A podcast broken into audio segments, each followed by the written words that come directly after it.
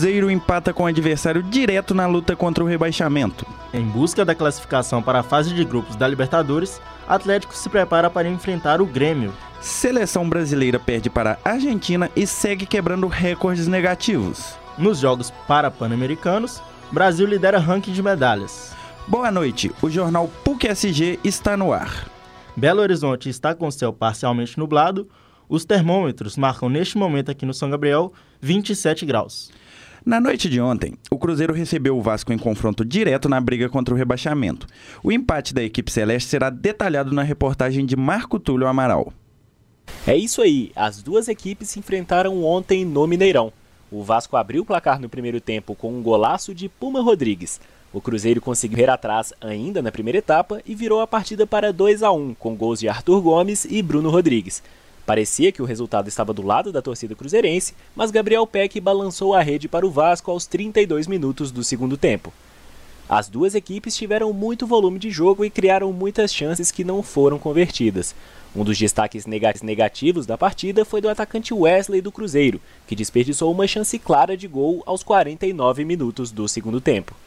O jogador já não era um dos favoritos dos cruzeirenses e parece que se distanciou ainda mais das graças da torcida.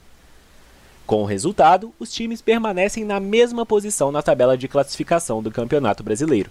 O Vasco está em 15º lugar com 41 pontos e em 16º, na porta da zona de rebaixamento, está o Cruzeiro, também com 41 pontos. O resultado não agradou nenhuma das duas equipes que brigam pelo rebaixamento até o fim do campeonato. Segundo o Departamento de Matemática da UFMG, a probabilidade do Cruzeiro cair para a segunda divisão é de 14,7%. A situação do Vasco é bem parecida, mas um pouco mais otimista. O clube carioca está com 14,1% de chance de cair para a segunda divisão. O próximo compromisso do Cruzeiro também é importante para se manter na elite do futebol brasileiro. A equipe enfrenta o Goiás, oponente direto na briga pelo rebaixamento, fora de casa. O jogo é na próxima segunda, 27 de novembro, às 9 da noite. Faltam quatro rodadas para o fim do Campeonato Brasileiro. E eu deixo a pergunta para vocês no estúdio: o Cruzeiro cai ou não cai? Então, né, Marco Túlio, uma pergunta difícil de ser respondida.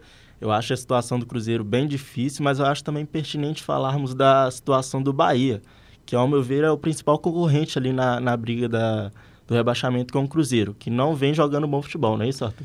Exatamente. Outro ponto a se destacar é o time do Vasco, que entre as equipes ali que estão lutando contra o rebaixamento, Cruzeiro, Vasco e Bahia, que são os principais candidatos ali à última vaga do, da zona do rebaixamento, o Vasco é o que tem a sequência mais difícil entre os três. E falando agora do outro lado da lagoa, o Atlético se prepara para enfrentar o Grêmio, em confronto direto na briga pela Libertadores e, quem sabe, até mesmo do título brasileiro. Informações com Cauã Lucas. Boa noite, Arthur. Boa noite, Vitor. Seguimos com as principais notícias do Atlético, que segue em preparação para enfrentar o Grêmio, o tricolor gaúcho, neste domingo na Arena MRV, às 4 horas da tarde. O duelo que é válido pela 35ª rodada do Campeonato Brasileiro. O Atlético treinou nesta quinta-feira mirando essa partida e contará com a volta de Paulinho e Alan Franco, que estavam servindo suas respectivas seleções. Everson é outro reforço para a equipe alvinegra. O goleiro volta ao time após cumprir suspensão contra o Goiás. Já Igor Rabelo é o novo desfalque atleticano. O zagueiro que foi expulso na última partida irá cumprir suspensão neste domingo. Com isso, teremos a volta do controverso Gemerson para a posição de titular. Lembrando que Gemerson é o zagueiro que fez dois gols contra nos clássicos contra o Cruzeiro e contra o América, que deu a vitória ao Cruzeiro e o empate ao América perante o Atlético. Bruno Fux e Vargas estão no departamento médico do Atlético, mas seguem correndo nos gramados durante os treinos. Em contrapartida, Batalha também está no departamento médico, mas não treina com a bola. O provável time do Galo será Everson, Saravia, Gemerson, Maurício Lemos e Guilherme Arana, Otávio, Alan Franco, Zaratio e Rubens, Paulinho e Hulk, a dupla de ataque alvinegra. O Atlético busca cravar uma vaga direta para a Comembol Libertadores de 2024. O Galo tem 57 pontos e é o quinto colocado na tabela do Brasileirão. Já o Grêmio tem 59 pontos e segue em terceiro colocado. Cauã Lucas, para o jornal PUC SG. Muito obrigado, Cauã. Em sequência ruim, a seleção brasileira foi derrotada pela Argentina na última terça-feira e segue quebrando recordes negativos. Quem tem os detalhes é o repórter Arthur Ribeiro. Na última terça-feira, dia 21, a seleção brasileira entrou em campo contra os atuais campeões mundiais, a seleção argentina, em jogo marcado por confusão entre brasileiros e argentinos nas arquibancadas do Maracanã, antes mesmo do início da partida.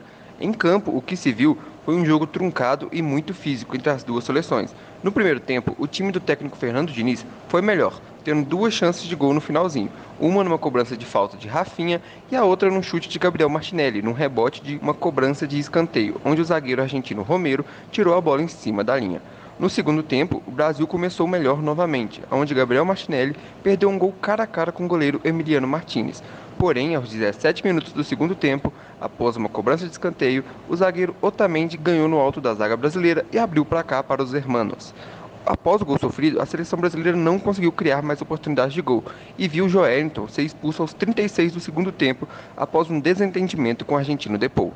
Com essa derrota, o Brasil amarga a terceira derrota seguida nas eliminatórias para a Copa do Mundo, coisa que não acontece desde 2001. O Brasil se encontra em sexto lugar nas eliminatórias com sete pontos. Essa é a primeira vez na história que o Brasil perde um jogo de eliminatórias como mandante. A seleção brasileira voltará a entrar em campo pelas eliminatórias em setembro de 2024. Porém, antes disso, o Brasil tem dois amistosos, contra a Inglaterra, dia 23 de março, e contra a Espanha, dia 26 de março. Após esses jogos, focará suas atenções à 48ª edição da Copa América, entre os dias 20 de junho e 14 de julho. Nós vamos agora para um rápido intervalo e voltamos em instantes. A vida de hoje gira em função do tempo. Temos tempo para trabalho, para os estudos e falta tempo para amar, para brincar e para os amigos. Por que não conseguimos separar um pouco do nosso tempo para o melhor amigo? Pense nisso. Seu animal de estimação não é uma peça de brinquedo. Faça a sua parte. Não abandone. Os animais também merecem a nossa atenção. Nos Jogos para Pan-Americanos, o Brasil vem dando show e segue liderando o ranking de medalhas da competição. Quem traz isso pra gente é o Vitor Cordeiro. É isso mesmo, Arthur. O Brasil lidera o quadro de medalhas do Parapan 2023 com um total de 242 medalhas. São 112 de ouro, 63 de prata e 67 de bronze. Em segundo lugar, vem a Colômbia, com um total de 115 medalhas, e logo atrás os Estados Unidos, com 105 medalhas. A competição está acontecendo em Santiago, no Chile, e será encerrada no próximo domingo, dia 26. Um orgulho muito grande para nós brasileiros conseguirmos esse quadro de medalhas e conseguirmos liderar isso aí. É um grande orgulho para a população brasileira. Isso mesmo. E ontem foi noite de NBA. Arthur Ribeiro traz os detalhes sobre a rodada do basquete norte-americano. Nesta quarta-feira, dia 22, tivemos uma rodada cheia de jogos na NBA. Ao todo, foram 14 jogos válidos pela temporada regular. Em Charlotte, o time da casa venceu com grande atuação de seu principal jogador, LaMelo Ball, com 34 pontos, enquanto pelos Wizards, Kyle Kuzma se destacou com 128. Charlotte Hornets 117, Washington Wizards 114. Em Cleveland, Ohio, os Cavs receberam os Hits. Kyle Lowry marcou 28 pontos, enquanto pelo time da casa, o calouro Craig Porter foi o destaque com 16 pontos. Miami Heat 129, Cleveland Cavaliers 96. Em Boston, os Celtics receberam os Bucks no grande jogo da noite. Jalen Brown foi o destaque dos Celtics com 26 pontos, enquanto Brook Lopes com 28 se destacou no time visitante. Boston Celtics 119, Milwaukee Bucks 116. Na Flórida, os Magics receberam os atuais campeões, Nuggets. Franz Wagner se destacou para o time de Orlando com 27 pontos, enquanto Nikola Jokic, com um triplo-duplo de 30 pontos, 13 rebotes e 12 assistências, foi o melhor dos visitantes. Orlando Magic 124, Denver Nuggets 119. Em Oklahoma, Shea Gildes Alexander fez 40 pontos para os Thunders, em cima dos Bulls, que tiveram DeMar DeRozan com 25 pontos como destaque. Oklahoma City Thunder, 116, Chicago Bulls, 102. Em Atlanta, na Geórgia, os Hawks receberam os Nets, num jogão com direito à prorrogação. Pelos mandantes, Trey Young foi o cestinha, com 43 pontos. Pelos nova-iorquinos, Michael Bridges marcou 45. Atlanta Hawks 147, Brooklyn Nets 145. Em Nova Orleans, os Pelicans jogaram contra os Kings. Zion Williamson, 25 pontos, foi o destaque do time da casa.